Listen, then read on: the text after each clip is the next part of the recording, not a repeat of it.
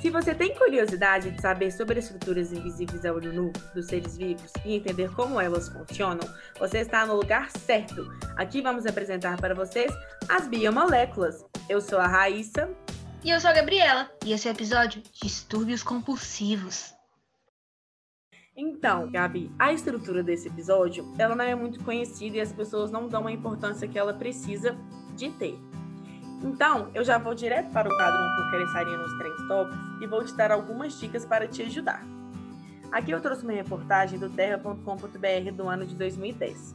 O título dela é assim: Encontrado gênio de comportamento compulsivo em cães. E olha só o que ela fala.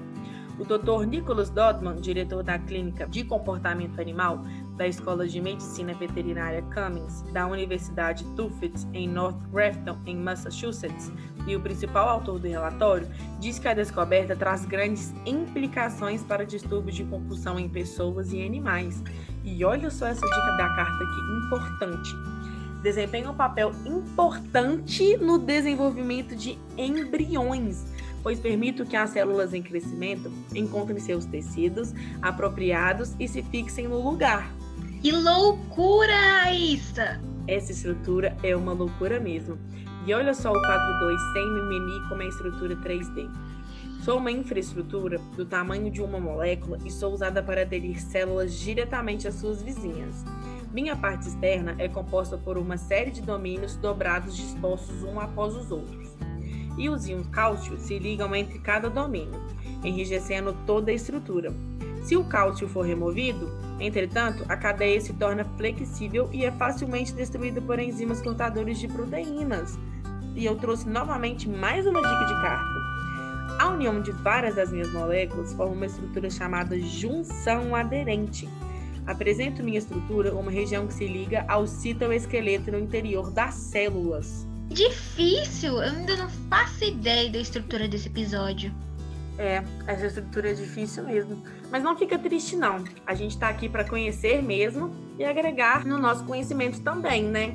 Vamos pro quadro 3. Ela fica em casa, ela espera na porta ou ela chama o Uber. O que você acha, Gabi? Raíssa, pelos meus conhecimentos e pelo que eu entendi até agora, eu acho que essa estrutura ela fica em casa. Ah, não foi dessa vez.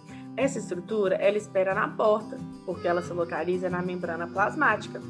Mas tudo bem, acontece. Olha só mais essa dica do quadro 4 hashtag fica a dica. A estrutura desse episódio ela tem oito letras e a sua sexta letra é a letra I. A biomolécula desse episódio é a Raíssa, infelizmente hoje eu vou ficar te devendo, viu? Apesar de você ter me dado várias dicas, eu não consegui descobrir qual é a estrutura desse episódio. Você poderia me falar qual é? Sem problemas, Gabi. A estrutura desse episódio é a cadeirina. Eu espero estar contribuindo para o seu conhecimento. Essa estrutura ela é mais difícil mesmo e ela não é tão falada na sala de aula como eu disse no início. Mas eu espero ter contribuído de uma forma extremamente positiva para você. Sem dúvida! Eu nunca tinha escutado sobre essa proteína antes, mas agora tudo ficou mais simples. Eu adorei aprender sobre essa nova estrutura. Ai, que ótimo, Gabi! Fico muito feliz de saber que eu contribuí para seu conhecimento. Mas ainda não acabou. Temos muito para aprender ainda para frente. Vamos para os próximos episódios? Claro, te vejo no próximo. Até mais! Até!